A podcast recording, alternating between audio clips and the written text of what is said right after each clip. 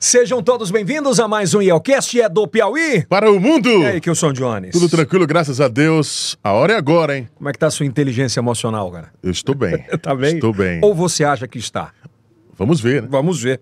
Hoje o bate-papo do Yelcast é um bate-papo maravilhoso sobre inteligência emocional, aliás, um dos maiores maus do século. Né, que tem atrapalhado a carreira de muita gente, tem atrapalhado o relacionamento de muita gente, tem atrapalhado o relacionamento interpessoal, de trabalho, uma série de situações. A gente vai bater um papo muito bacana com um médico que entende muito sobre o assunto. É importante ter um balizamento científico sobre isso. Eu acho que esse é o grande X da questão. Mas eu quero dizer que você está muito elegante, cara. Visto Heron, veste o homem atual. E você compra onde, Kilson? Nas lojas Bora Noroeste. animar. Nas lojas Noroeste, Piauí, Maranhão e principalmente no Maranhão, lá no Cocai Shopping. Quero te convidar, esse é o primeiro podcast em TV aberta para todo o Brasil, todos os sábados, às 10h30 da noite pela Rede Mil Norte. São mais de 20 milhões de parabólicas espalhadas por todo o Brasil. Ah, te convido a acessar nossas redes sociais, lá no TikTok, no Kawaii, no Instagram, enfim, qualquer uma das nossas redes. Fica à vontade também ah, nas plataformas de áudio. Você pode ouvir também os nossos podcasts, fica à vontade para isso, que é muito importante, lá no Facebook acompanhar. E se você, é, de repente, consome qualquer um desses produtos que aqui estão, que nos ajudam a fazer o Yelcast, eu te agradeço demais dessa moral, dá um Essa like. moral, né? E fala lá, ó, vim pelo, Pô. vim pelo Yelcast. É verdade. Né? Pra cima, arrasta pra cima. Vim pelo Yelcast, tá? O bom, o bom a gente falar sobre isso. Ah, te agradeço demais pelo carinho da audiência. Dá um like, se inscreva no canal, ativa o sininho, que é muito importante para que o YouTube entenda cada vez mais que você quer consumir este conteúdo. Bom, Kilson Jones. Sim, Seguinte, a gente vai bater um papo hoje muito bacana. certo. Ele é jurista, ele é médico, Ô, jurista, teólogo, professor efetivo adjunto da Universidade Federal do Piauí, coordenador da, de pós-graduação em medicina, diretor clínico do Hospital Universitário. Eu não sei como isso dá em 24 horas. a gente vai entender um pouco sobre isso. É, ainda é, ele é presidente da Comissão de Direito Sindical da OAB. Tem pós-doutorado, doutorado. É, cara, é, é, é autor de mais de 10 livros, olha que bacana. E ele tem se especializado cada vez mais neste desenvolvimento humano e a inteligência emocional, aliás, que a gente precisa muito entender sobre ela. é verdade. Ele é doutor Saulo Soares, uma salva de Aê! palmas. Obrigado. Seja bem-vindo, doutor Saulo. Eu errei alguma coisa? Não, tudo ok. Cara, 36 anos, deu pra fazer isso aqui tudo. Deu. Muita dedicação, algumas madrugadas acordado também. Algumas. ah, tá. Doutor Saulo, pra gente entender um pouco, é, quem é o Saulo? É, você veio da onde? É filho de quem? É irmão de quem? Exatamente. Nasci aqui em Teresina. é, meu pai, servidor público, advogado da Assembleia Legislativa. Minha mãe, servidora pública federal. É, tem um irmão, Sávio de Aguiar. Ele atua em Minas Gerais como procurador do Estado, na área da docência. E eu aqui no Piauí iniciei meu curso de medicina e depois fui fazer o curso de direito em Belo Horizonte, na PUC Minas. Fiquei lá por quase uma década. Lá eu fiz o graduação em direito, o mestrado, o doutorado, depois o pós-doutorado, a medicina do trabalho. Então a maior parte da, do meu desenvolvimento nessa área de carreira foi em Minas Gerais. Mas você passou pra medicina com quantos anos? Eu passei por medicina, se não me engano, por em torno de 18, 18. 18 anos. Batidinho mesmo. Algo assim, se eu me recordo. E cheguei a fazer dois cursos, medicina e direito, uma Ao parte juntos, tempo? ao mesmo tempo, Putz. uma parte juntos. E agora depois teologia envolvendo esse campo da espiritualidade católica, que eu tenho muito interesse no campo da inteligência emocional. Então são, foram três cursos superiores. Três cursos superiores, isso. Todos concluídos. Todos concluídos, é. Com sucesso. Graças a Deus. com sucesso. O- Não por minha. Por mim, sempre eu digo como uma graça, né? Que lhe dá esse esforço, esse entendimento para uma decisão correta. Mas ainda, ainda falando um pouco dessa, dessa. Só são dois irmãos. Eu e, e o Sávio, é. É. E como é que eram teus pais, assim? Quando a gente fala de inteligência emocional, acredito eu, você pode me corrigir se eu estiver errado, mas essa, essa formação dos, dos adolescentes, dos jovens, da criança em especial, até 8, 9 anos, assim, é um papel fundamental no ambiente familiar, né? Exatamente. Parte desde aí já? Desde a infância. É, minha esposa, Ivna, e eu tenho duas crianças, a Maria Catarina, de 4 anos, e o Miguel Bento, de 1. E está gestante do terceiro. Tenho, Ah, já é? tenho a terceira filha, graças a Deus. Inteligência emocional. Inteligência emocional. Então, o que, é que a gente verifica? Desde a infância, ali é o momento mais importante para esse campo. Sabe por quê? Muitas crianças têm a rejeição dos pais. Os pais rejeitam o filho, rejeitam a filha. A filha que tem uma desordem com a mãe, uma desordem com o pai. Quando o pai é ausente na casa, causa muitos reflexos nos filhos. A gente vê adoecimento na vida adulta que tem reflexo na infância casamentos que acabam porque a mulher ou o homem tem traumas ó, lá da infância e joga pro cônjuge. Tem um vazio e faz uma transferência. O meu pai era ruim para minha mãe, logo então esse meu marido aqui está sendo ruim para mim também. Isso interfere, porque não fez a cura. Ela engatou um relacionamento sem ver tudo o que passou ali. Muitas vezes traumas até da escola. A escola, que deveria ser o momento de você desenvolver inteligência emocional, algumas vezes vai a desordem. O bullying. Bullying. O bullying. Ninguém de- deixa aquilo passar, reproduzir, e a criança fica com aquela mágoa, com aquela ferida, sai da escola, entra na universidade, vai para o mercado de trabalho, mas está com aquela ferida aberta lá atrás. Tem, tem algumas pessoas, doutor, que não falam muito sobre isso. Eu já li algumas coisas sobre isso, sobre o córtex frontal, né? E a importância dele na formação infanto-juvenil ali, é, enquanto criança e para adolescente. Para quem não entende sobre isso, qual é o papel e assim, até quando ele fica aberto, é, como é que funciona tudo Exato. isso? A criança, até 7 anos de idade, ela ainda não está usando a razão. Então ela vive sem o uso da razão. Até se diz, no âmbito da espiritualidade católica, a criança, antes do uso da razão, não pode pecar. O que ela faz, ela não peca, porque ela não teve o entendimento de fazer aquilo. Esse é o momento mais importante da educação. O pai está presente, o pai tratar a criança como criança. O que a gente vê? Alguns pais querem tratar seus filhos de 4, 5 anos sem fazer criancice, sem fazer a meninice. Mas como se são crianças? Querem exigir comportamento de adulto. Não permite que ela se desenvolva. Logo critica, logo ofende. Então a criança vai entender o quê? Que não tem um apoio do herói dele. Os pais são os heróis e não tem um apoio. Então você fecha essa janela do entendimento. Ela vai crescer ali amargurada, com dificuldades. Ela vai ver que o pai e a mãe dela não são assim de confiança, acredita? Aí quando chega da adolescência, o que é que ocorre? Um distanciamento total dos pais Não quer nem andar junto. não quer andar junto, algumas vezes tem até vergonha quando vai pegar na escola, não quer ficar perto. Aí ele pensa: o que, que eu fiz, o que, que eu errei na educação do meu filho? Olha lá atrás. Você não sabia nada do seu filho, você só matriculou na escola, deixou ele lá, você não sabe nada do que ele está fazendo, ainda diz que é o melhor pai do mundo, a melhor mãe do mundo, larga jogado no condomínio, fazendo o que quer, desrespeitando as regras, e depois quer que o filho respeite regra. Mas você educa seu filho a não respeitar as regras. Dando exemplo, né? É, Tipo, ele esculhamba todo mundo, esculhamba todo político, mas é o primeiro a entrar no sinal vermelho com a criança dentro do carro. fazendo igual. É o primeiro que burla a fila do supermercado. Quando você vê uma criança falando um xingamento, ela aprendeu isso de onde? Ela aprendeu porque ela escuta do pai dela, da mãe dela dentro de casa. Ela reproduz o que ela vive em casa fora. Mas algumas vezes o adulto quer o quê? Que a criança fora faça um mundo de aparência, que não é normal para criança, é para adulto. A gente não. Tem uma vida de aparência, não é assim? A pessoa não transmite quem ela é de fato. E nisso ela tem o quê? Um sofrimento. O sofrimento mental ocorre quando você finge ser uma pessoa que não é. Uma hora isso aí explode, Eldes. Ah, certeza absoluta. Tá, tá todo mundo adoecido, Muito boa adoecido. parte, né? Voltando a falar do córtex, fron- ah, córtex frontal, o que é de fato? Costa frontal é uma parte né, cerebral que ela tem essa feição do conhecimento.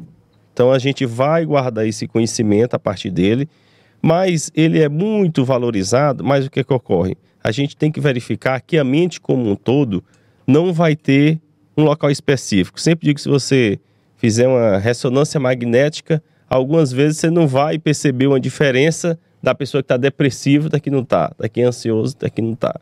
É diferente se tiver um tumor, um tumor benigno, um tumor maligno. Então a mente, ela não pode ser sondada como uma doença física. Esse é o ponto específico. Uma coisa é a saúde física, outra coisa é a saúde mental.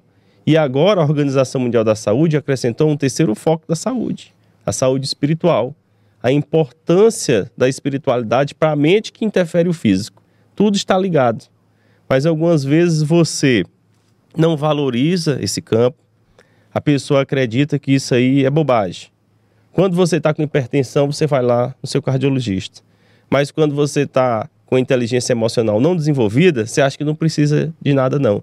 Mas o seu relacionamento está se acabando, você está com um problema no trabalho, você não está conseguindo educar seus filhos e não consegue perceber que necessita desenvolver inteligência emocional. Tá, digamos assim, em prejuízo em todas as áreas da vida e não faz nada para mudar. Ela vai só. Ela acha que é alta absoluta, que. É, isso é um detalhe, sabe do quê? Orgulho. Mesmo pecado que derrubou Satanás é, o, é a causa da falta de inteligência emocional. Orgulho e medo. A pessoa então sente orgulho que não precisa procurar ajuda. Mas ela não procura ajuda e ela se destrói nisso. Aí ela começa no vício.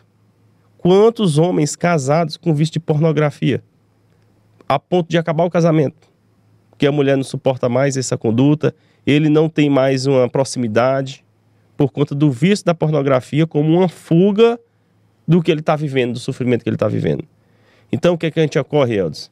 Nós estamos Mas vivendo... qual o sofrimento? O sofrimento... Ele tem um sofrimento mental porque ele sente um vazio interior.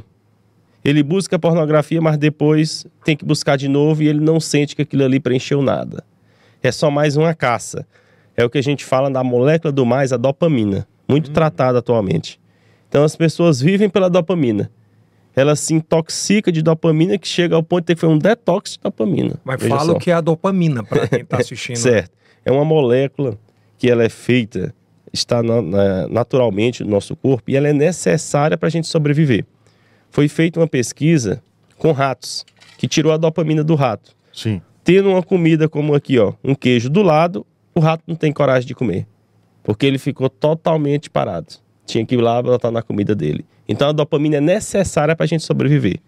Só que com a modernidade, nós estamos intoxicados de dopamina. É rede social, é pornografia, é informação demais, é bebida, é drogas. Então a pessoa quer dopamina. Ela quer passar rios um depois do outro antes de dormir. Aí depois reclama que está com insônia. E faz mal? Demais. Sabe por quê? O nosso corpo na hora de dormir, ele tem que dar, diminuir a carga de adrenalina. Se você joga mais dopamina, se você joga mais iluminação, você vai ter a dificuldade do sono. E ainda dá aquela ansiedade. Tem pessoas que ficam meia hora, um, um passando um rio depois do outro. Pergunta o que, que ela sente. Ela não sente uma plenitude. Tanto que ela não parou nenhum para assistir. Aí o cara vai dizer assim: não, mas o quarto tá todo escuro. mas a tela ainda afeta, acredita? A tela ainda afeta. E sabe o interessante? Ela mesma que depois procura ajuda e relata isso. Quando a gente vai conversar com ela, assim, quais os problemas que você identifica? Aí ela vai identificando: eu queria mudar isso, isso e isso. Mas quando chega a noite antes de dormir, eu tenho esse, essa questão. Algumas vezes ela maratona séries. Você gosta de um episódio, ela assiste 10, 15 no mesmo dia.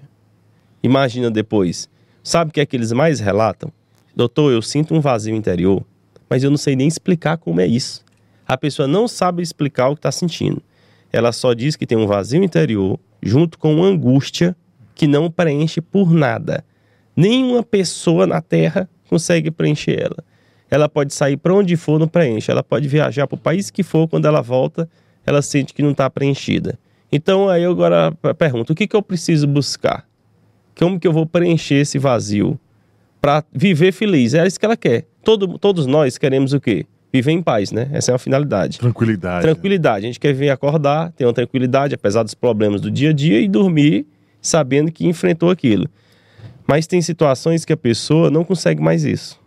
Ela tem uma dificuldade que ela não consegue mais ir para frente. Pode ficar à vontade, doutor. Então, na inteligência emocional, a gente tem que desenvolver habilidades. E as pessoas hoje, eu digo, quem está aqui em casa, saia do seu caixão. As pessoas já se enterraram dentro do seu caixão. Ela se enterrou naquela vida de não querer mudar. Ela sabe que está com um relacionamento ruim. ela sabe que não está educando os filhos, que a carreira dela não está indo bem, mas ela não procura ajuda. Essa pessoa precisa sair do caixão dela. porque ela já morreu e ela não está percebendo. Ela vive assim, não, eu vivo agora só manter como eu tô e não sei mais o que fazer. E ela vai se insatisfazendo com a vida. Nisso ela tem que encontrar, lá da infância, o que, que ocorreu com ela para ela chegar assim. A infância é totalmente significativa para representar quem você é hoje. Por isso eu fiz a pergunta do córtex ali. Exatamente. Ela é um papel, é um momento muito importante né, nessa formação, acredito eu, de caráter, né, de, de entender o que é o certo, do que é o errado, o Exato. bem, o mal, passa muito por aí. Nessa tua caminhada até para entrar para a medicina, o que é que, qual foi o gatilho, a dor que te despertou a ir para a área da saúde primeiro? primeira área da saúde. Sempre tive esse interesse. Aqui no Piauí, a gente verifica que, como que é no Piauí, geralmente? Você vai fazer medicina, direito engenharia. Não tem Contabilidade. É uma crença limitante, sabia? Que desenvolveram. Quando eu fui morar em Minas Gerais, eu fui perceber essa diferença do Sudeste para o Nordeste. O Sudeste tem essa mais essa via empreendedora, de você já educa seu filho para empreender. Aqui não. Você educa seu filho para fazer um dos cursos tradicionais Passar no concurso ou público. passar no concurso público. E o que eu mais atendo são concursados insatisfeitos com a vida. Olha só. A gente falou isso semana passada, não foi? Isso. O- a- Em- essa, em, dois episódios, né? é, essa Um- um turma com aqui é, é completamente é, insatisfeita e infeliz com, com o trabalho que tem. com o trabalho. Então já é concursado e achou que aquilo ali ia resolver a vida e não resolveu. Então entrei na área da saúde com essa intenção de cuidar. Sempre tive esse foco em cuidar do outro. Essa vontade. Como é cuidar do outro? Aí fui para a medicina. E dentro da medicina vi uma área importantíssima que é a saúde do trabalhador, que é uma área negligenciada, especialmente na América Latina. Os países com maior número de acidentes do trabalho e mortes são na América Latina. O Brasil já foi campeão no ranking de acidente de trabalho na década de 70. Pessoas que morrem no trabalho. O maior acidente de trabalho do Brasil, o acidente da Vale, em Brumadinho. 270 pessoas morreram de um acidente de trabalho. Não foi só um acidente ambiental. Foi, foi sobre negligência mesmo, de não acreditar nessa saúde prioritária do trabalhador. O, o aumento de EPIs veio após cada vez mais esses, esses acidentes. né? Exato. Então, o que, é que a gente verifica? Que líderes não têm valor na medicina do trabalho, na saúde do trabalhador. E o que eu digo? A primeira coisa que você deve valorizar são as pessoas. De nada adianta, Yeldes, você viajar num A380 para Dubai, nos melhores aviões do mundo, com uma tripulação insatisfeita. A sua experiência de voo vai ser ruim. Então você primeiro precisa investir em pessoas. Alguns líderes acham que a área de saúde do trabalhador vai se resumir a exame ocupacional. Isso é o mínimo, isso é só uma parte. A maior importância é a gestão e cuidar da saúde física e mental e espiritual das pessoas.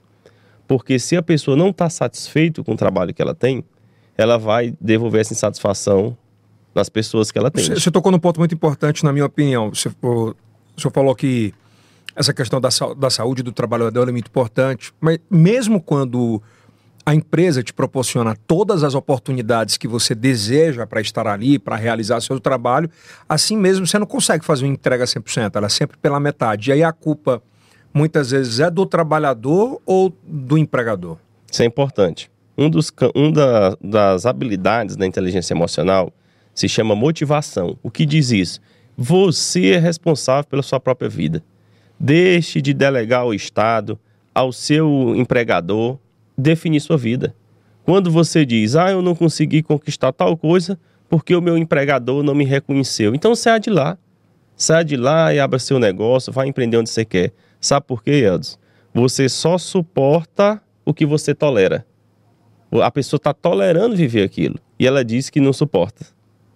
Então o que é que acontece? Ela tem que desenvolver um campo que se chama da habilidade motivação. E a motivação é de si próprio. Ela mesma tem que se motivar. Algumas vezes a pessoa fica parada na vida porque pensa: ninguém me reconhece, ninguém me valoriza. O que eu faço é mai- é, vale mais do que eu ganho. É. Então saia de lá e prove isso. Essa é a realidade. Ao invés de ficar murmurando. Uma das etapas de você desenvolver uma inteligência emocional Sim. é você vencer o mal da murmuração. O que que é o mal da murmuração? E que é esse mal? Esse mal é um hábito peculiar do brasileiro. O brasileiro adora murmurar. Murmurar. Ele chega numa fila e ele diz: Eita, essa fila tá grande. Mas é ele que está aumentando a fila pro próximo. E ele É não sai verdade. de lá. Então o brasileiro murmura de tudo. Eu trabalho numa empresa que eu só enrico, enrico vou trabalhar para enricar o dono. Enricar o dono. Tem e- muito, né? Murmurando. E ele não vê que ele pode enricar junto com o dono se ele se destacar bem. Então a inteligência emocional vai mostrar a autorresponsabilidade. Enquanto a pessoa não vê que ela é responsável pelo próprio caminho dela, pela própria consequência das escolhas dela, ela não vai crescer. Você deixar de achar, culpar o outro pelas consequências do que você está vivendo. Você que tem que buscar esse caminho. E como? Desenvolvendo autoconhecimento, autocontrole, motivação, tendo empatia e destreza social. E nisso como se faz? É com constância. Não é do dia para noite. Você vai entrar no meu curso de inteligência emocional e no outro dia vai mudar tudo. Você vai ter que ter um foco em mudar. O hábito. Não procrastinar. A procrastinação é um dos maiores maus da humanidade ocidental. Vou explicar por quê. Em razão da abundância de informações. Você tem que trabalhar, fazer algo. Você tem que escrever um artigo. Você tem que fazer um trabalho para sua empresa. Imagina o quanto coisa que pipoca. É Netflix, é seriado, é WhatsApp, É a cervejinha no sábado é a com os cervejinha, amigos. é o condomínio com barulho. Então você tem uma tendência a querer deixar para a última hora. E existe uma diferença entre o procrastinador e o preguiçoso. Qual é? Porque tem gente que diz que o procrastinador é preguiçoso. Isso não é verdade. Um dia eu ouvi uma pessoa dizendo uma coisa sem total noção. Que perguntaram qual é o remédio para preguiça. Ela disse assim: a pessoa disse vergonha na cara. Ah, não é. Não tem conhecimento do tópico da dopamina. A pro- Qual a diferença do procrastinador e a O que preguiça? é o procrastinador e o que, que é o preguiçoso. Preguiçoso. O preguiçoso não tem vontade de fazer aquilo. E o procrastinador tem vontade, mas não tem a força de fazer. Veja só. Você quer fazer atividade física. O preguiçoso nem vai mesmo, não. O procrastinador se matriculou na academia, Compra roupa. compra roupa, O chegou, tênis. chegou a Compra hora, o pré-treino. prepara, mas ah, não vou não. Não quero Até fazer. vai o primeiro dia. Aí ele procrastinou. Você tem um projeto para fazer. Você quer fazer, mas você sempre bota outra coisa. Não, mas eu vou passear hoje, vou tal coisa. Então a gente, como que vence a procrastinação? Esse que é um ponto. Você vai ter que formar mudança de hábitos. Você vai ter que tirar hábitos ruins e formar hábitos bons. E existe, Elson, uma forma de formar um novo hábito. E a gente ensina isso. Como formar um novo hábito? A gente não deixa você só não. Ah, vá lá e forme um hábito. Não, como que faz isso? Como que você começa, por exemplo, a formar um hábito de comida saudável? Você está com colesterol alto, triglicerídeo alto, você já está insatisfeito com tudo isso. É o Kills. Aí- você está preocupado com tudo isso Não procrastinador. É a saúde. e não sabe como começar. Então você tem que formar um novo hábito sem ser um desafio. Uma das falhas é você que os chegar e dizer assim: agora eu vou andar na maratona de São Silvestre. Já vou começar direto com ela. Se não, você já fez um desafio. Você vai começar aos poucos. Você vai que os começar cinco minutos de esteira por dia. Primeiro passo. Cinco minutos, isso mesmo. Se você todo dia for cinco minutos, você modela esse hábito futuramente. E nos relacionamentos que eu vou tratar, um dos campos importantes para a inteligência emocional. Quantos divórcios a gente está ouvindo que ocorrem? E quantos ainda vão ocorrer por conta de falta de inteligência emocional de ambos? Não é só de um, não. Quando tem problemas no relacionamento, são os dois. Porque um atrai o outro. Um atrai o outro. A pessoa não sabe o que veio fazer no casamento. Sabe que aqui muitas vezes o casamento católico, eu vou dizer. A pessoa chega e diz assim: Não, casei. Para que que você casou? Não, porque eu quero fazer o outro feliz. Alguns respondem assim. O outro diz assim: Não, porque ela me faz feliz. E aí, qual é o certo? No relacionamento, no casamento, é você fazer o outro feliz, é ela te fazer feliz. Quem entra com esses dois pensamentos, logo vai se frustrar. Gera- geralmente. E são muito frutos do que viveram lá atrás com os, fa- com os pais. A gente é um reflexo da nossa vida na infância do que veio com os pais. Formação de crença limitante. Essas crenças limitantes, Eldos, são crenças que são formadas na nossa infância e, usam, e a gente usa como padrão. Então, no, no começo do nosso curso, a gente tem que encontrar primeiro qual a crença limitante que está instalada na sua mente, para a gente ressignificar isso e cortar algumas. Tem pessoas que lá na escola ficam caladas com 5, 6 anos. Aí vem a professora e diz assim: essa criança é muito tímida. Ela é tímida, ela nem tímida, não, ela é observadora. Aí você tira até um futuro jornalista da profissão porque, você fica botou falando na cabeça que ela é tímida, menino, que ela é tímida, que ela é tímida sem ser. Só que ela não é tímida, só que com pessoas que ela não conhece, ela fica mais calada. Mas em casa fala demais. Observadora. É observadora. Então a gente tem que evitar É. fazer todo esse desenvolvimento de crença limitante na cabeça das crianças, que algumas vezes a escola erra nisso, É. em querer não permitir que os pais, por exemplo, acompanhem os filhos. Já tivemos algum avanço é, sobre isso, principalmente na infância dessas crianças na escola? Olha que interessante. Minha prima é a O deputada. senhor pulou da procrastinação e eu vou perguntar da preguiça aí de novo. Vai, Tá, preguiça.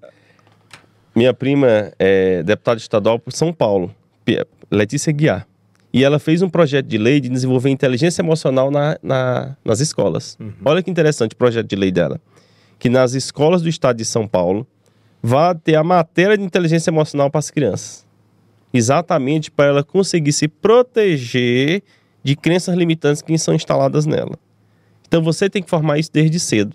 E o preguiçoso, né? Que você falou? Eu perguntar se tem cura pra, pra preguiça. Tem cura. A, pregui- Dopamina? a preguiça. Não, peraí. Tem cura pra preguiça? Ah, Tem. Perdão. Tem cura pra preguiça? Tem cura pra preguiça. A preguiça é, Vai um- me dê bem aqui, a gente vai ficar milionário. O preguiçoso, atenção, preguiçoso. a preguiça é um mais do que um hábito negativo. No campo da teologia já é um pecado. A preguiça. E você tem que desenvolver uma virtude. Então, Então tem muito pecador, então. Dizer, a cura da preguiça é por meio da virtude. Você vai desenvolver uma virtude da prontidão. Como que faz isso? Com a formação de novos hábitos, com o poder da graça, você desenvolvendo motivação, você focando no autoconhecimento. Sabe por que, que o preguiçoso fica preguiçoso? Porque ele já perdeu o interesse até na vida. Ele não está muito interessado em fazer aquilo. Então você primeiro precisa convencer ele o porquê que ele precisa fazer aquilo, para ele vencer a preguiça. Ninguém vai sair da cama confortável assistindo Netflix para ir pegar uma barra de peso na academia se não for primeiro convencido que o resultado vai ser bom. Então você tem que mostrar o resultado. Mas como é ele. que um pai que é leigo, uma mãe que é leiga, vai diferenciar a preguiça, a preguiça da depressão? da depressão? A depressão já aí é pa- questão patológica. Mas Pode tem gente que pode Pode, confundir. pode confundir. Tem vezes que é, é- esse é o problema, quando a pessoa confunde. Porque você trata o depressivo como preguiçoso, você prejudica mais ainda o depressivo. Você envolver isso. Você, ah, o depressivo é preguiçoso. Não é isso. Ele precisa de um tratamento. Um tratamento psiquiátrico, psicológico. E a depressão, a ansiedade, são, digamos assim, as doenças, os transtornos do século. Isso acontece em razão do imediatismo da nossa sociedade. Todo mundo quer tudo muito rápido. E a nossa geração, a geração que está aí com 40 anos, sabe o que, é que ocorreu? Ela cresceu na idade, mas não amadureceu na idade. Acredita? Pessoas de 40 anos que querem manter a mesma vida dos 20. Perceba, ela quer manter as mesmas amizades, ela quer manter os mesmos fins de semana em bebida, ela quer manter, não quer manter uma família. Então ela chega aos 40 anos Não, eu posso trair minha mulher dez vezes que dá tudo certo. que vai dar certo. Isso é um. O adúltero, sabe qual é que eu que eu- sei que a vida de uma pessoa vai ser destruída quando ela está em adultério? É o primeiro passo para ruir a casa toda. Por quê? Por quê? O homem adúltero, primeiro ele fez o quê? Ele quebrou aliança com Deus. Porque quando ele foi casar, ele fez uma aliança com Deus. E depois que ele fez com a esposa. Você tá com o seu cônjuge e a pessoa sendo adúltero, ela é capaz já de tudo. Então o adultério mostra que ela não tem nenhuma inteligência emocional. Quem faz isso? E como é comum, como as pessoas a gente observa que entram em adultério sem nem saber o mal que está fazendo para si próprio. Ela busca só o prazer. O adúltero, E acima ela, de ela, tudo... ela busca, desculpa interromper, mas eu tenho que interromper. Tudo bem. Mas ela busca a culpa nos outros também. E geralmente a culpa é do companheiro ou da companheira, e nunca dele, né? Exatamente. Ele culpa o outro e não quer se autorresponsabilizar.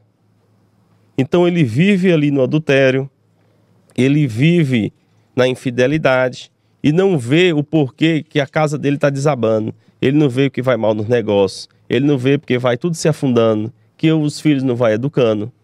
Então uma coisa que você tem que combater em qualquer pessoa que vai procurar inteligência emocional é ela ter a fidelidade ao cônjuge. Isso é básico. É o primeiro passo. É o primeiro passo da fidelidade ao cônjuge. Então ela é solteira, né? Mas se ela resolveu ser casada, então ela tem a fidelidade ao que está fazendo. Certeza. Esse é um ponto principal. E a gente romantizou o adultério. Os homens vão lá, os colegas vão lá, saem ali para uma churrasqueira, vão para um lugar e romantiza aquilo como se fosse natural. Isso se dá, sabe por quê? A mente da pessoa foi formada para isso. Uma mente suja, uma mente pornográfica, com músicas que valorizam o adultério. Quantas músicas valorizam você está embriagado, o adultério, o fim do relacionamento? Perceba, isso aí leva a pessoa para uma crença de derrota. Eu sempre digo, você não vá instalar na sua mente uma coisa que você não quer. Como que você vai dizer para você mesmo que é bom ficar alcoolizado na porta de um bar se você não quer isso para sua vida? Você quer uma vida estruturada. Você diz que quer ser estável, você quer uma vida estável de concursado, você quer uma vida numa empresa muito bem, com seus filhos, mas você forma toda uma crença de derrota. E isso afeta tudo.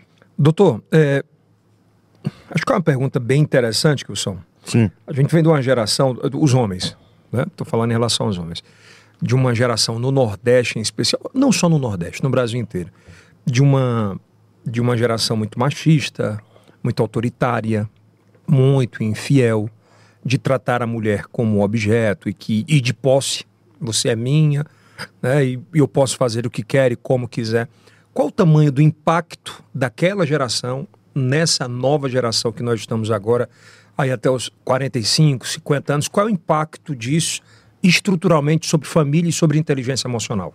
Exato. Então, esse, toda essa situação deletéria que aconteceu formou pessoas disfuncionais. Então, há essa disfunção. A família hoje é disfuncional. Tanto que tem pessoas que não querem mais ter nem família. Não, decidi que eu não quero ter família. Ou a pessoa tem um matrimônio na igreja e decidiu que não quer ter filhos. Quanto você vê isso? Pessoas casadas, não, não quero ter filhos. E você pergunta por quê? Porque filho é caro. Filho é caro. Olha a explicação. Eu já encontrei uma pessoa que disse que não queria ter filho porque teria que trocar de carro, que não cabe criança no carro. Eu já vi gente falar que não quer ter filho porque não está preparado para cuidar de alguém. Provavelmente ela não é capaz de cuidar nem dela própria mesmo. Mas tá falando isso. então o que é que acontece? Se você faz um casamento, se você tem um matrimônio e a pessoa tem medo de ter filhos, tem que se ver primeiro qual o trauma que ela tem aí. Porque ela foi maltratada pelos pais? O casamento dos pais dela em casa era briga constante? Foi isso que gerou esse medo que ela tem de desenvolver uma família? Que ela decidiu casar, mas quer viver um, uma vida egoísta, de só um pro outro? Quantos casais vivem podendo ter filhos não quero ver só um pro Mas não outro? pode ser uma decisão de dizer assim, não, eu tenho a liberdade de escolher algo sobre isso. Essa é a questão. No campo de vista teológico católico, teológico católico, a, a formação do matrimônio tem duas funções: unitiva e procriativa. Unir o casal e procriar. Isso é a finalidade no catecismo da igreja do casamento. E é o meu campo é isso, né? É isso que eu oriento. E a gente tem que ah, não julgar, não é julgar, condenar a pessoa, mas entender o porquê na mente dela ela tem esse receio. Que algumas vezes com acompanhamento ela tira isso. Ela vai dizer: "Não, é porque eu- minha mãe me dizia que eu primeiro tinha que só me casar com o trabalho. Minha mãe me dizia que ter filho é ruim. Eu já vi situações, ó, eu vi de uma moça que disse que a mãe obrigou ela a fazer laqueadura contra a vontade. Olha que situação. Aqui no estado do Piauí eu atendi uma pessoa e me disse isso. Então, e ela, a própria mãe fez isso, que ela não tinha interesse. Então, olha a interferência do pai e da mãe na vida reprodutiva da pessoa. Você vê que nível, além de interferir mentalmente, interferiu fisicamente. E ela, aborrecida com a mãe, magoada por ter feito isso. E ela insatisfeita porque a mãe decidiu isso por ela, porque ela não queria ser assim. Teve uma, teve uma atriz, agora estou tentando lembrar o nome, se vocês puderem procurar, onde numa entrevista, ela, acho que a mãe de dois filhos, inclusive, ela disse assim: Eu é, meio que odiei ser mãe. Hoje eu não quero absolutamente nunca mais, eu não me sinto bem no lugar de mãe. E o pior é que a gente tem uma audiência que consome isso e que aí fala assim: que quer saber? Não vou ser mãe. Impressionante, né? Eu vou ser É. mãe de pet. É uma situação. Isso é de uma situação que. Se a gente puder pegar para depois ele fazer um react aqui, acho que é bem interessante nesse aspecto, né? É, quando um famoso fala isso, acaba que desenvolve gatilhos em outras pessoas, né? Gatilhos em outras pessoas. E a pessoa sempre defende a abertura à vida. Eu defendo a abertura à vida, tanto que eu já vou para o terceiro filho, né? Com a Ivna. É, a abertura à vida, você garante de verdade, no campo de vista católico, esse matrimônio. E por que, que essa inteligência emocional no relacionamento é importante? Porque o matrimônio é voltado, então, nessa finalidade unitiva e procreativa, não é egoísmo. Não é aquela visão, eu tenho que conhecer o mundo inteiro primeiro. Não tem gente que diz isso? Eu tenho que conhecer o mundo inteiro primeiro. Eu vivo um pro outro. E esses aí são os mesmos que dizem que estão amando e dez dias depois estão divorciando. Aí você vai ver no Instagram, dez dias atrás estava se abraçando, eu te amo tal. Casos de famosos, né? Ah, por exemplo, você vê agora a, a Sandy, né, cara? 25 anos Sandy. juntos. E tem alguns gatilhos que ela fala, doutor, que me chamam muita atenção. Ela fala muito em amizade, fala muito em intimidade, mas que depois de 25 anos o amor acabou. É falta de inteligência emocional? É um- uma situação que a gente deveria estudar mais a fundo, né? A gente teria que entrevistar os dois para descobrir. Mas o que, é que a gente pode falar? Sobre a dopamina. Que a dopamina no início do relacionamento estoura, que é a paixão. A paixão, os estudos comprovam na medicina que dura de 12 a 18 meses.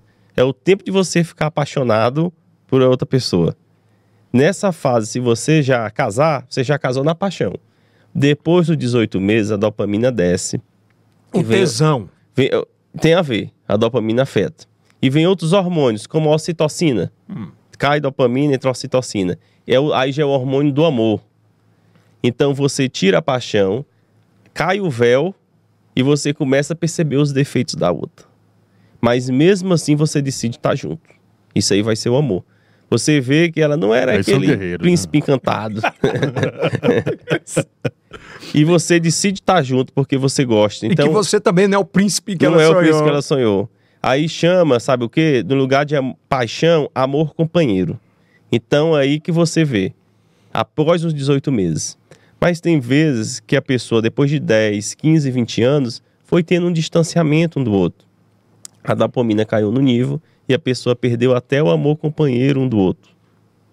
Já algumas vezes não moram juntos, né? Como a gente vê, não moram juntos, não convivem. Então, um relacionamento ele tem que ser construído no dia a dia. Quando o senhor fala dia a dia, é um falar para o outro o quanto ama, o quanto a deseja, o quanto ela é importante para a vida dela. Tem que conhecer, sabe o que, Eldes? Qual é a linguagem do amor do outro. Cada um tem um tipo de linguagem do amor. Um é ato de serviço, outro pode ser presente, outro pode ser o toque físico. E o importante num casamento que o marido não pode levar problema para a esposa. Isso é muito importante. Tem homem que E é, todo doutor? não pode levar problema. Ele que tem que resolver. Sabe o que é que eu digo? Problema do seu trabalho. Você tá cheio de problema no seu trabalho e você vem descarregar em casa. É. Causar então insatisfação, Eu não faço isso. Não, né? não Ah. faz. Problema, Inteligência emocional. problema financeiro. Você vem dizer os seus problemas financeiros. Tem pais que dizem os problemas financeiros até pros filhos criança. Nunca, Ah, nunca mas tem faça isso. muito, velho. Nunca vire para seu filho de 7, 8 anos e diga assim: Eu não sei nem se eu vou pagar a sua escola Eu esse tô mês. liso. Não vou nem pagar a sua escola esse mês. Sabe o que, é que você vai formar nele? Só medo. Eita, então eu vou sair da escola. Aí ele começa a ter um desempenho pior.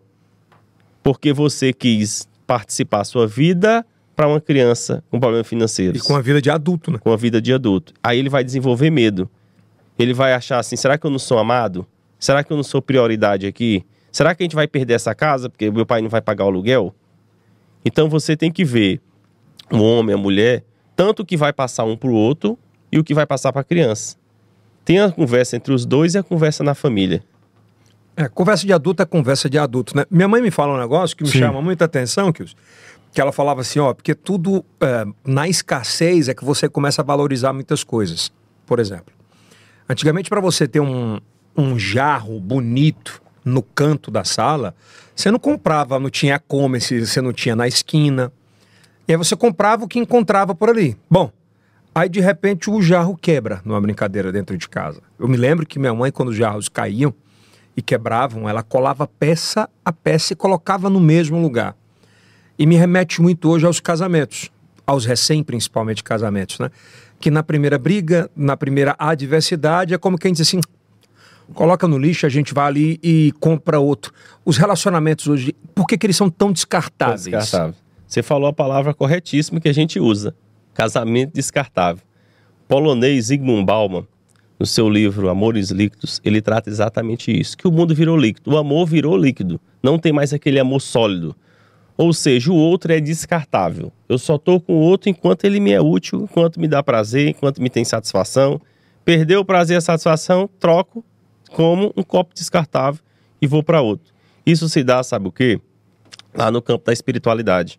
Quando você desvincula o casamento do matrimônio, o casamento vira somente um ato civil. E você troca como um contrato.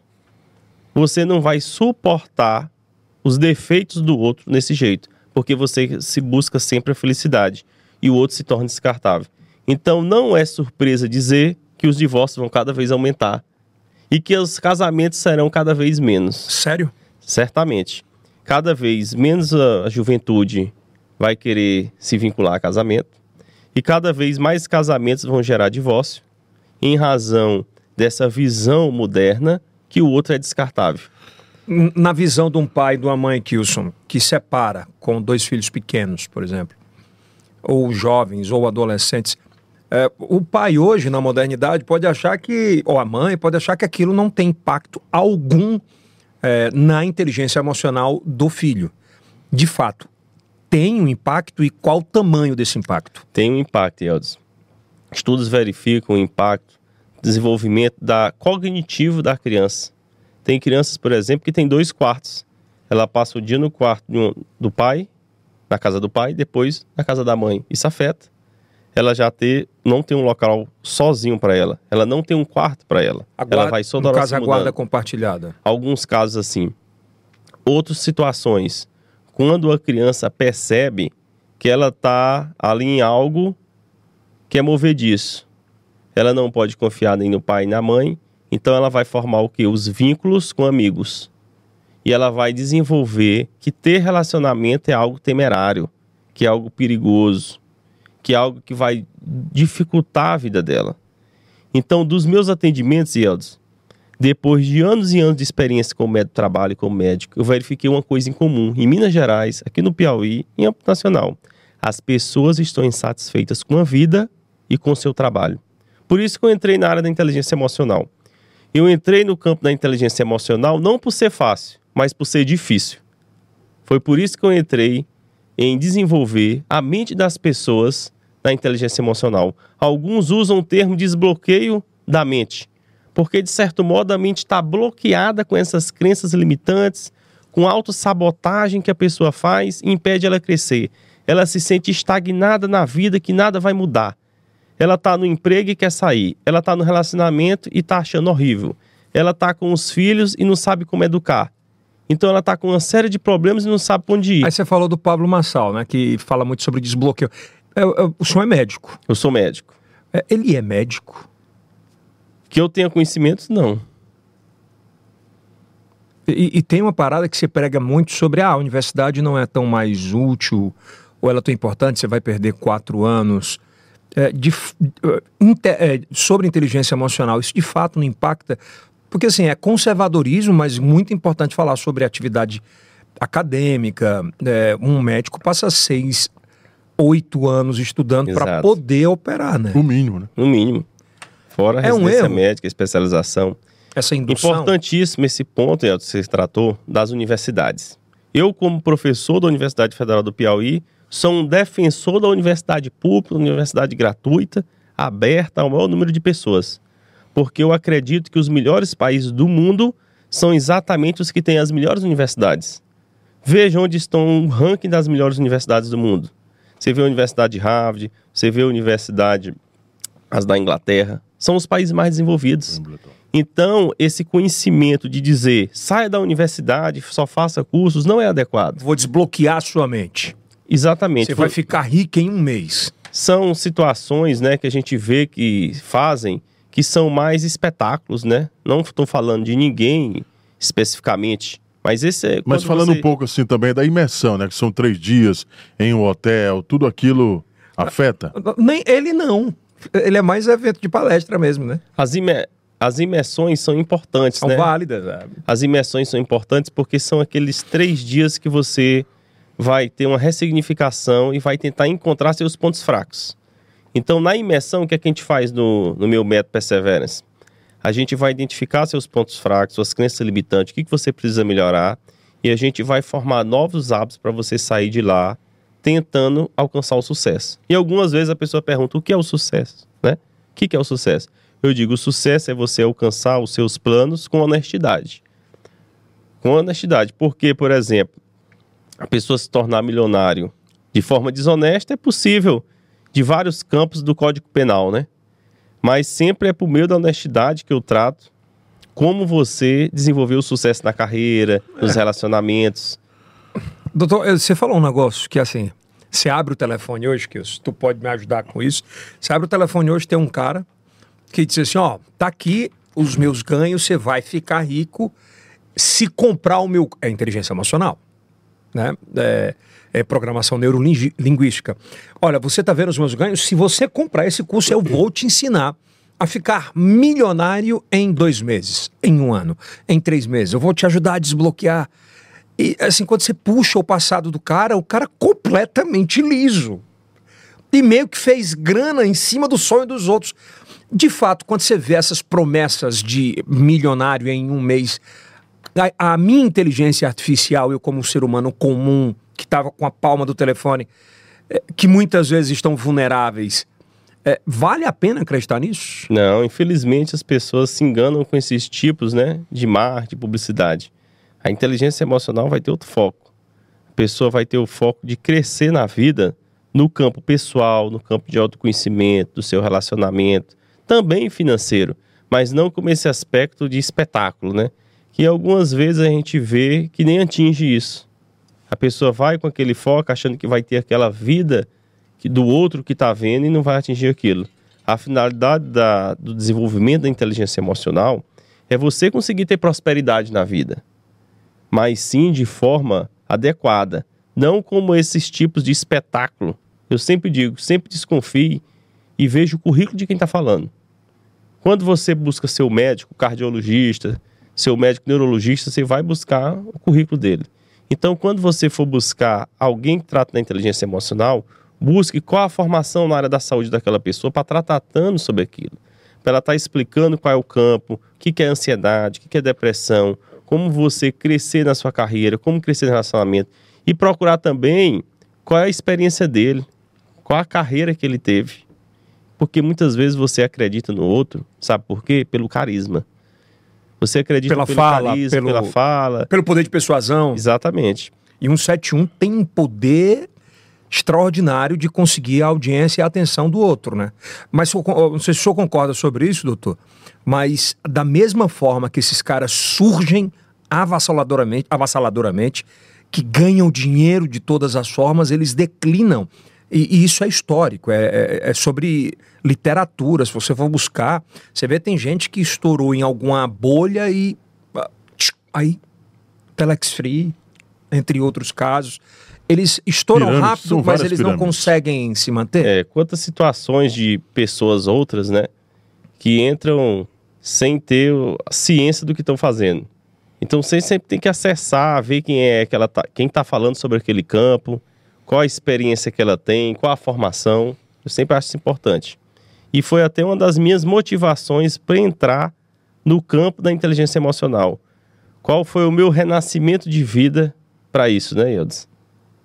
Um ponto importante como que eu tive esse interesse em entrar no campo da inteligência emocional.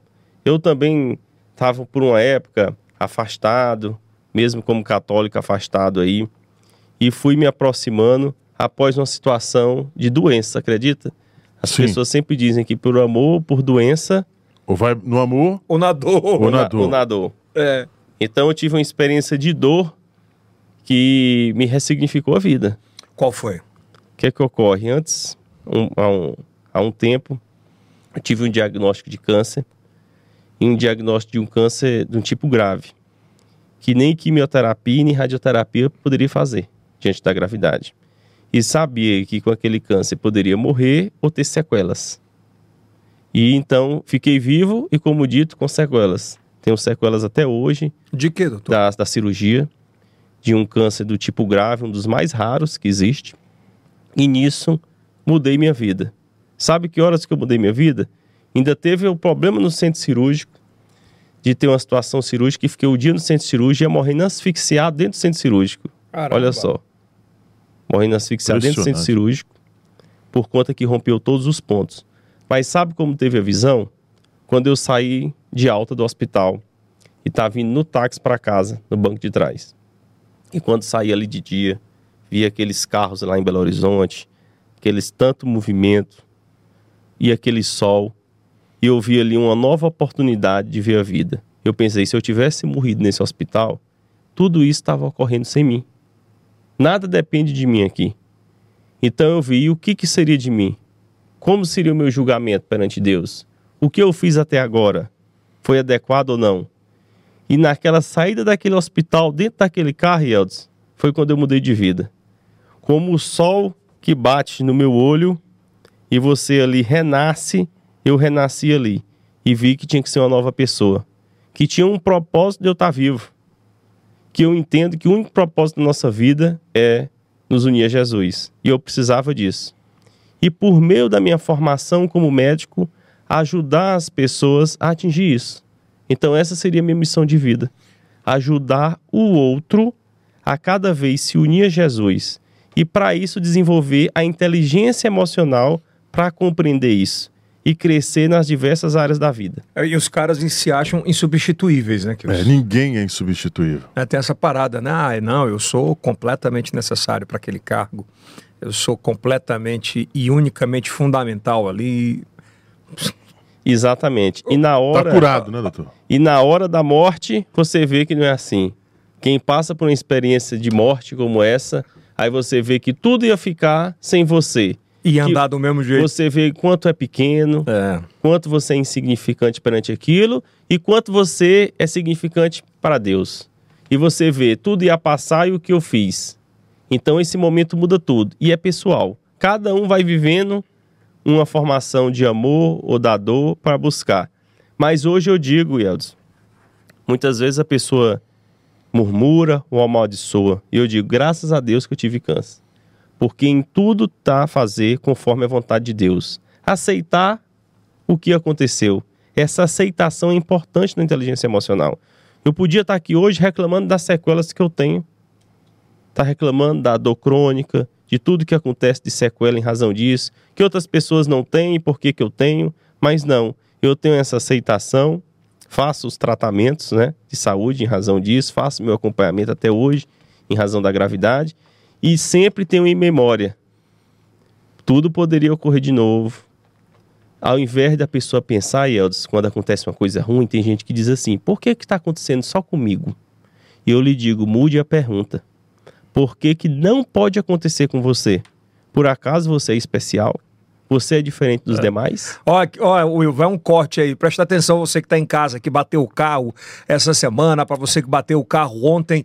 Quando baterem no seu carro, você bater no carro de alguém, às vezes agradeça a Deus, porque antes nem carro você tinha para bater. É verdade, é verdade. Hoje você já tem carro, pô. Não é verdade? É verdade. Vai lá, Kilson. Bom, doutor, entrando aqui, nos últimos quatro, cinco anos, o Brasil viveu um. Estourou o número de armas de fogo nos lares. Essa inteligência emocional de alguns incidentes e acidentes que ocorreram, esses testes na Polícia Federal e outros por aí afora, foram adequados? Eles conseguem detectar de fato? Veja só, para a pessoa ter posse ou porte de arma, né? Ela pode ter pelo sistema da Polícia Federal ou pelo sistema do Exército, ou SINARME ou SIGMA. E em ambos ela tem que fazer uma prova, um teste psicológico em uma clínica psicológica credenciada pela Polícia Federal, pelo Exército.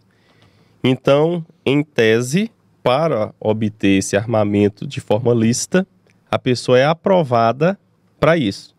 Mas, obviamente, que um teste de um único dia não vai aplicar ali toda a inteligência emocional, avaliar uma capacidade ou futura, né, que ela pode ocorrer.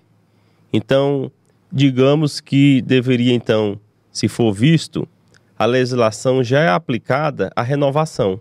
Então, na renovação, que a gente sabe, é feito o novo teste psicológico. Mas a gente observa mundo afora alguns casos que comprovam que algumas pessoas que não deveriam ter esse acesso, né? Não deveriam ter esse acesso porque não tem condições mentais Como é que passam? Assim, é muito louco, né? Porque você, mesmo passando por todos os crivos, todos os testes, o cara saca de uma arma, como aconteceu aqui, e mata dois jovens depois de uma discussão onde ele foi ajudar um tio. Essa é uma questão a se questionar. Passa muito por inteligência emocional. Passa inteligência emocional pela falta de autocontrole, né? O autocontrole se dá isso. Você ter a capacidade até de ser ofendido e se segurar. A ofensa não lhe ferir. Então, algumas vezes, quando a pessoa é ferida, ela quer ferir o outro. E quando ela usa já termos aí de violência, né? Ilicitude. A gente vive agora, nós vivemos nos últimos quatro anos, e é uma narrativa quase que única é, de algumas termologias. Quando você era da direita e que você encontrava alguém que gostava da esquerda, você era vagabundo, esquerdista, comunista, e e parece que sim era. é, Por que, que eu trago isso para o campo da inteligência emocional? Quando você está vulnerável, você consome esse tipo de conteúdo para entrar numa comunidade? Exatamente, as pessoas precisam de um grupo. Sempre veja o grupo que você tá. Você vai ser reflexo do grupo que você tá. Algumas vezes a pessoa chega e diz assim: "Ah, meu cônjuge não tá bem". Mas com quem ele tá convivendo? Você tem que tirar ele daquele grupo e colocar em outro grupo de conviver. O, o- olha o que eu digo: os melhores sempre se desenvolvem ao lado dos melhores. Então as pessoas precisam de grupos para reafirmar o que ela já pensa. Então ela já tem um pensamento sobre aquilo e ela só entra no grupo para ter outras pessoas que concordam com ela. Mas isso não é medíocre muitas vezes? É você estar nivelando o que você pensa, o que você sonha Exatamente. por baixo? Infelizmente, algumas pessoas buscam uma forma de reafirmar o que ela já pensa. E ela só quer viver no mesmo mundo. E ela tem uma insatisfação de ouvir o contrário. Ela tem uma incapacidade de ser o quê? Sabe o quê? Contrariada. É, é, é, o cara que tem. O, o cara que sempre vai para uma mesa de bar e paga para uma galera uma cerveja, pra gente que não tá nem para ele, mas assim, tá pagando a cerveja, eu vou concordar com tudo que Com ele tá tudo que tá falando. É isso, é inteligência emocional, isso é egoísmo, é, Isso aí é- mostra que a pessoa precisa de uma, uma afirmação, né? é ela, autoafirmativa. ela tem uma autoafirma, necessidade de autoafirmação. Ela tá precisando de alguém para concordar com ela. Então, no caso desse, ela tá comprando a opinião alheia. Tu Mas- conhece alguém assim? que os- Muitos, conheço muitos. Doutor, existe o surto consciente? Surto consciente. Questão do surto, né? O que que ocorre? Algumas vezes a pessoa tem esse chamado surto, mas ela tem plena consciência do que está fazendo. Ela sim é criminalizada por o que ela pode fazer. Isso aí faltou foi autoconhecimento e autocontrole. E tem a ver algumas vezes a pessoa acha que o temperamento que baseia nela. Já ouviu falar sobre os temperamentos? Temos quatro temperamentos: temperamento Quais? fleumático, Sim. sanguíneo, colérico e melancólico. Olha aí. E algumas vezes a pessoa diz assim: ah, eu sou assim porque meu temperamento é desse jeito. É não. Seu temperamento é uma tendência fisiológica, biológica, genética sua. Mas é você que decidiu pela sua liberdade fazer aquilo.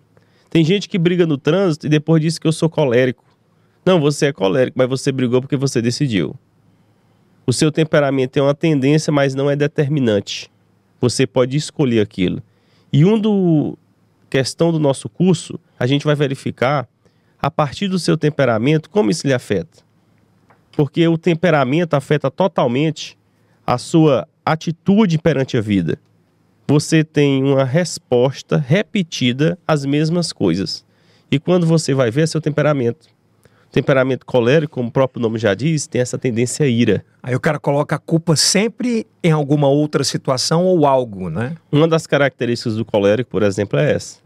Ele tem uma tendência a se vitimizar quando ele é pego. Primeiro ele nega, depois quando ele é pego ele se vitimiza ou culpa que fez por outro problema, fez por outra pessoa. Ele não tem uma visão de si próprio. E o que é que ocorre? essa sucessão de coisas leva a pessoa a ter uma desordem na vida. Ela chega ali e sabe quando é que a pessoa, o homem vai olhar para si próprio? Depois dos 35. O maior público meu de homens é após os 35 anos. Pô, essa, essa informação é Não é boa. interessante? Quer dizer, o cara, o cara só se reconhece, o autoconhece, Aos 35. quando ele passa por, 35. por tudo e Que ele viu que já passou por muita apanhou, coisa. errou, acertou. Apanhou muita coisa na vida, já teve muito problema no relacionamento. Ainda bem que eu tenho Du- 42. du- já tem aí um, um ou duas separação. Já tem. Aí ele vê, eu tenho que dar um jeito na minha vida. Doutor, quando o cara erra assim no casamento, sobre cristão e sobre a inteligência artificial, dá, dá para fazer o caminho de volta? Dá sim, sempre dá. Sempre tem como a pessoa ressignificar o que viveu e aprender a ter inteligência emocional com formação, com formação de novos hábitos. E como é que a esposa ou o esposo ah, que recebeu eh, esse erro, essa traição, como é que eles conseguem conviver? Eh, eles precisam de ajuda, precisam a, procurar a Deus? Como funciona esse processo É, com inteligência emocional? No campo aí, então, que você está entrando do- já do adultério, né? é, do adultério. No campo do adultério, o que, que a gente verifica? Se, a se o outro cônjuge vai ter o perdão ou não, né? Se ele vai perdoar. E esse ponto do perdão é em tudo na vida. É, o perdão não é só a palavra eu te perdoo, né? Que só a palavra não tem um significado. É o ato. E o perdão, na verdade, é a pessoa se liberar de si próprio. Algumas vezes alguém lhe ofendeu na rua, alguém lhe ofendeu no trabalho, e você fica 10 anos lembrando da outra pessoa, porque ela lhe ofendeu daquilo e fica magoado. Tem gente que diz que já tem tanta ofensa nas costas que não sabe nem como vive. Na verdade, é porque ela não perdoa. Então, nesse campo que você falou aí, da pessoa que é adúltera, algumas vezes o relacionamento acaba em relação nisso, né? Por conta do ponto de vista. E você me pergunta, tem E que poderia, pro- e que poderia progredir em algumas situações. progredir? E então, como que a gente verifica nesse ponto? O adúltero vai ter que mudar o comportamento dele, né? Ele vai se em adultério. Mas dá para fazer isso com inteligência emocional? Dá para fazer inteligência com emocional. procura? Quando ele vai verificar pelo autoconhecimento. Ele vai entender o porquê que ele fez isso. Sabe por quê? É, Uma desordem interior. E eu vou culminar com essa pergunta. Muitas vezes, esse papo de que o homem ou a mulher fala assim: "Diz, olha, desculpa, é porque eu não tive experiência sobre isso, eu via meu pai fazer isso, eu via a minha mãe fazer isso. Eu achava que era comum fazer É. isso. E tem desse lance? Sabe o que é isso aí? Desculpa. É, É desculpa para não assumir a autorresponsabilidade. Ele tem que assumir sim o que ele fez e deixar de botar a culpa nos outros, nos seus Mas antepassados. o senhor não falou aqui que muitas vezes os traumas do passado. Eles propo- interferem, mas é. a pessoa tem a liberdade de fazer. Mas para isso precisa de ajuda também. Precisa de ajuda. Então ela decide fazer aquilo. E algumas vezes de forma quanto mais. Ela de forma Contínua. con- contínua. E, a- e quem faz isso, Yeltsin, já tá com a vida toda errada. ela já tá tem. tudo- Ó, ela no negócio também tá com fraude. Ela não tá com fraude só no casamento, não. Ela tá com fraude nos negócios. Tudo ela tá desandou. com fraude em todas as áreas da vida. Para ela, ela não consegue passar mais o dia sem fazer uma fraude no dia, pequena que seja. É, ela já tem. a- É desse jeito. Ela quer manter na fraude porque ela não consegue mais ser honesta. Isso aí, essa desordem, algumas vezes de caráter. De caráter. Muito grave. E o campo da inteligência emocional vai tentar ajudar. Mas ela não vai fazer, o campo da inteligência emocional, o que você não quer. Porque o primeiro Isso é passo é, re- a pessoa querer Ma- ma- mudar. Isso Sim. é regra, porque, assim, da forma que você está falando, é completamente irreversível O quê? nesse aspecto. Cê- é quando você fala, ah, o- o- há uma mudança completa, ele pode estar fazendo tudo errado e tal, mas tem volta para isso. tem volta, mas sabe quando é que é a volta? Quando ele tem interesse em ter a volta. Ninguém pode faltar por ele. É ele que vai ter esse interesse. Só quando ele reconhecer que necessita mudar. Se a pessoa não reconhece, ela- se ela tem liberdade. Não, aí não vai para lugar nenhum, não. Agora, doutor, ah, o comportamento de algumas pessoas quando bebe, a cachaça, por exemplo. É, meu pai me, é, é, era um homem muito calado, ele só me chamava atenção quando tomava umas, né? Esse comportamento. Era, Kills. é. Tu lembra de um episódio assim que posso Ah, contar para ilustrar? É. Ele lembrava de todas, to- todas as situações que, que aconteceram durante dá a uma, semana. lembra uma. Ah, não, não, não tenho assim uma lembrança. Tipo, de tu um... foi jogar bola com quem Ah, ele eu, eu, eu, eu estava andando com uma pessoa e se ele tivesse bebendo, ele me chamava a atenção de uma maneira. Não, nunca foi de bater, né? Mas a forma como ele chamava a atenção, se estivesse bebendo, era totalmente diferente quando ele estava sóbrio.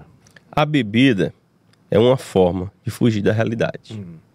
Porque viver o que a gente vive 24 horas é muito duro. Então você faz uma forma para fantasiar que a vida é boa. Não é para isso que existe seriado, não é para isso que existe a bebida, para as festas. Você fantasia e sai.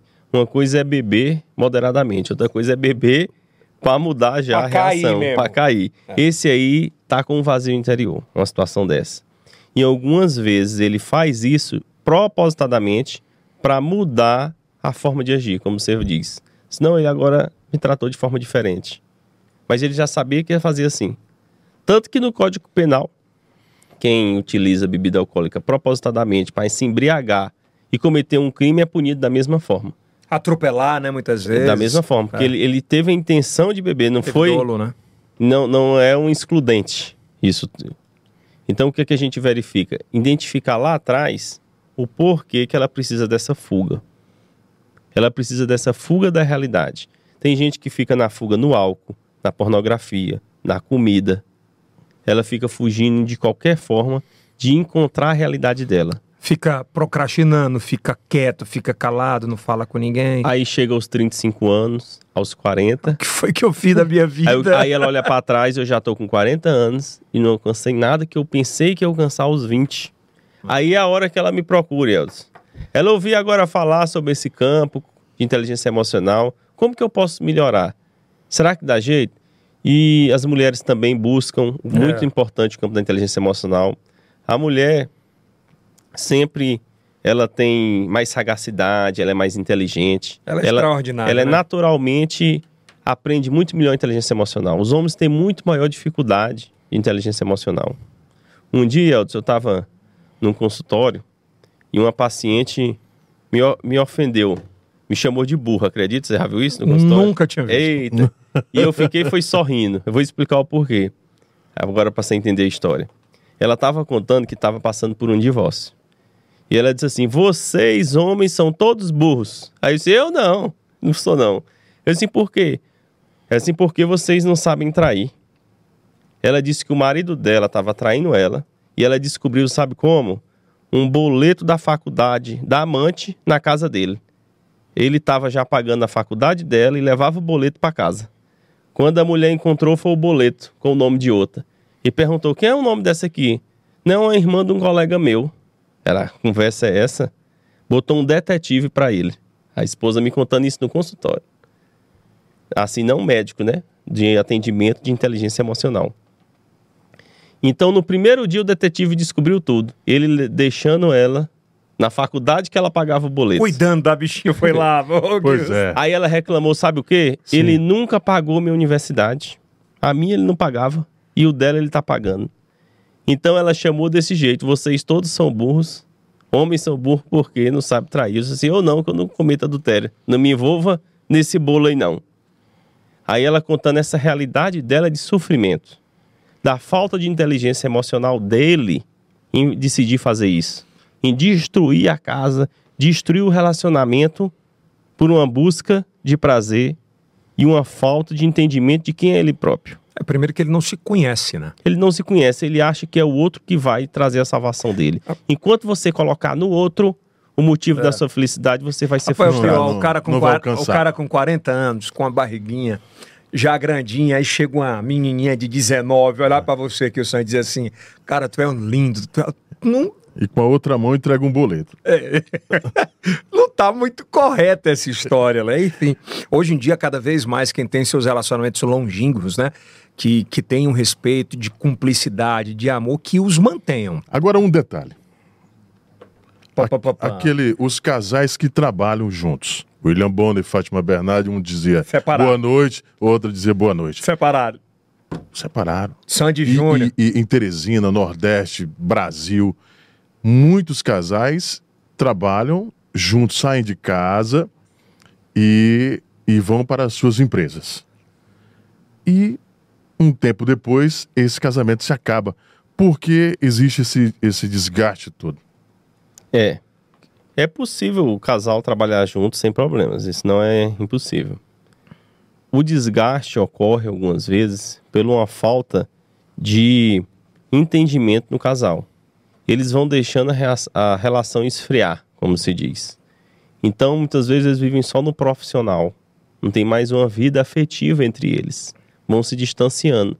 Eles vão perdendo. Sabe o que a gente faz? Uma terapia de casal nesse momento? Trazer o casal e fazer eles lembrarem o que fez eles ficarem juntos. Lembrarem lá o começo do relacionamento, o que, que fez um se apaixonar pelo outro. Por que, que um decidiu se casar com o outro? Então a gente volta lá atrás para encontrar isso. Porque com as dificuldades da vida, da rotina, do dia a dia, algumas vezes eles esquecem isso. Sabe um ponto importante? Você tem em casa fotos do casal. Sabia disso?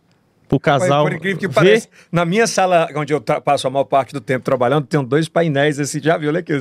Sim. São fotos da, da nossa família desde do, do começo até agora, com todas as viagens. Olha aí. Eu acho que é muito para Então você já aprendeu a técnica. é, já para fortalecer isso. Muito Porque a forte. nossa mente precisa recordar a todo momento. Você tem que ter na sua casa essa formação de imagem para seus filhos e para você próprio de que onde você está. Algumas vezes as pessoas esquecem tudo o que viveram Aqui eu tenho uma e, e rotina. largam tudo para Ah, trás. é, aqui eu tenho uma rotina diária minha, com minha esposa e com minha filha. Eu saio de casa muito cedo, eu acordo por volta de três e meia, quatro e dez, mais ou menos, eu estou saindo para trabalhar. Mas todos os dias, ao sair de casa, eu faço uma declaração de amor para ela, para minha filha, e tenho o hábito de beijar o pé das duas. Isso é uma coisa minha. Pessoal, Porque eu acho que naquele gesto eu, eu faço com que ela entenda que eu tô ali, que eu quero estar perto e que quero que a gente fique junto por muito tempo. Eu acho que essa forma de declaração de amor, algumas pessoas podem julgar como besteira, como idiotice. Eu acho que é uma reconexão muito Diária, cedinho né? ali, diária. Eu acho que é importante isso. é importante você diariamente saber o que tá junto. Ser um casal, ser amigo. É. Eu sempre digo que a, a amizade entre homem e mulher existe, sabia? Edson? Chama casamento. Entendeu? Amizade entre homem e mulher chama casamento. Mas se não for casamento, tem?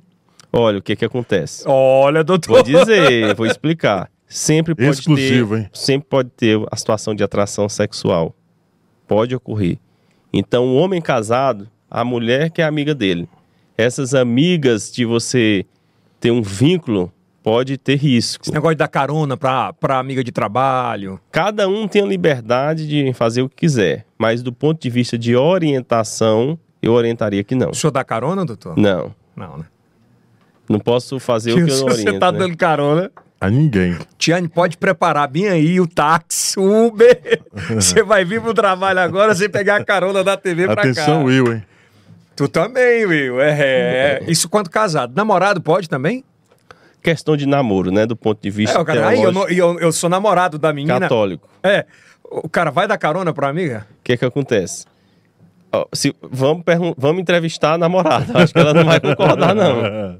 Se você entrevistar... O senhor vai lançar um curso, uma Tem- imersão. É, temos uma imersão do método Perseverance de... O que é, que é esse método? É um método, o nome diz aí, perseverança. Por meio da perseverança, você conseguir mudar seus hábitos e desenvolver as habilidades da inteligência emocional para alcançar no relacionamento, na carreira, nas finanças, um crescimento, uma prosperidade. Sempre do ponto de vista envolvendo saúde física, saúde mental e saúde espiritual. Todos têm disponibilidade para isso. Se você perguntar, existe alguma pessoa que não possa fazer o curso? Não existe todo mundo tem como aprimorar essa inteligência emocional para a sua vida. Todas as pessoas. Isso é importante desde a infância, como eu sempre digo, desenvolver isso. É, eu acho que inteligência emocional ela, ela é fundamental e para que a gente tenha, a gente precisa procurar conhecimento, procurar profissionais. Então, antes a gente tinha uma, uma vergonha e um medo de procurar um psicólogo ou um psiquiatra, Exato. que se procurasse você era doido. É. Hoje o tratamento é Hoje essencial. é mais do que necessário, terapia. Essencial. E procurar profissionais assim como o senhor de eh, sobre inteligência emocional, hoje eu acho que é muito importante. E acho que o tamanho da importância da inteligência emocional de você ter ou não tê-la está muito ligado ao sucesso de onde você pode chegar. É, exato. A gente não pode ter uma estigmatização, né? Antigamente os transtornos mentais eram estigmatizantes. As pessoas faziam até nomenclaturas, ah, aquele ali está louco, termo que nem se usa mais. E todos nós podemos enfrentar em nossa vida momentos de dificuldade mental. Problemas de ansiedade, depressão, transtorno do pânico, síndrome de burnout, Alguém de nós pode viver, da nossa família. E esse é o momento, então, de desenvolver o quê? Um tratamento. Ter, dar força àquela pessoa para ela permitir sair daquilo. Para ela verificar que, como ser humano, todos nós podemos cair. Mas precisamos de ajuda do outro para levantar. Essa é a importância de sempre um valorizar o outro.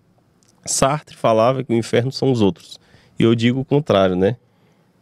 Que o bom são os outros. Estar próximo do outro que é bom. Então a gente tem que sair de si para encontrar o outro. A cura vai estar no outro, Yeltsin.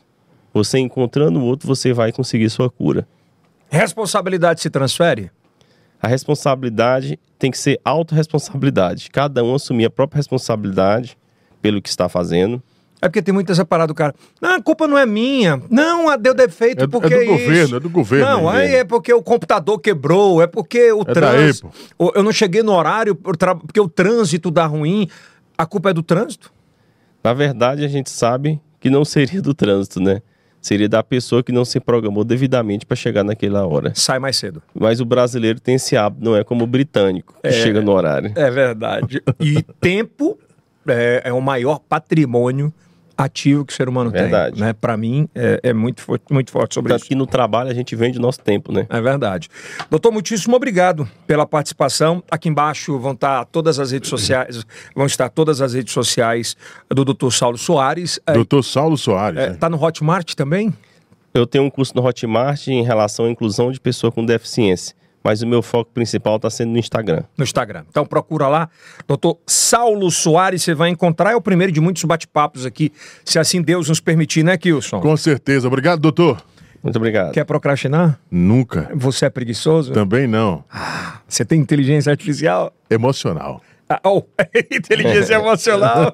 Perdão se eu tiver falado artificial em algum momento aí, tá? Valeu, doutor. Obrigado. Esse é o primeiro podcast em TV aberta para todo o Brasil, todos os sábados às 10h30 da noite. No YouTube, com o Io comentando aqui também no nosso estúdio. Nosso chat. É, o nosso chat do YouTube. E, por favor, deixa um comentário. O que, que você achou aí do bate-papo? Dá um like. Fala quem você quer aqui no IELCast, porque é IELCast do Piauí. Para o mundo. Até a próxima.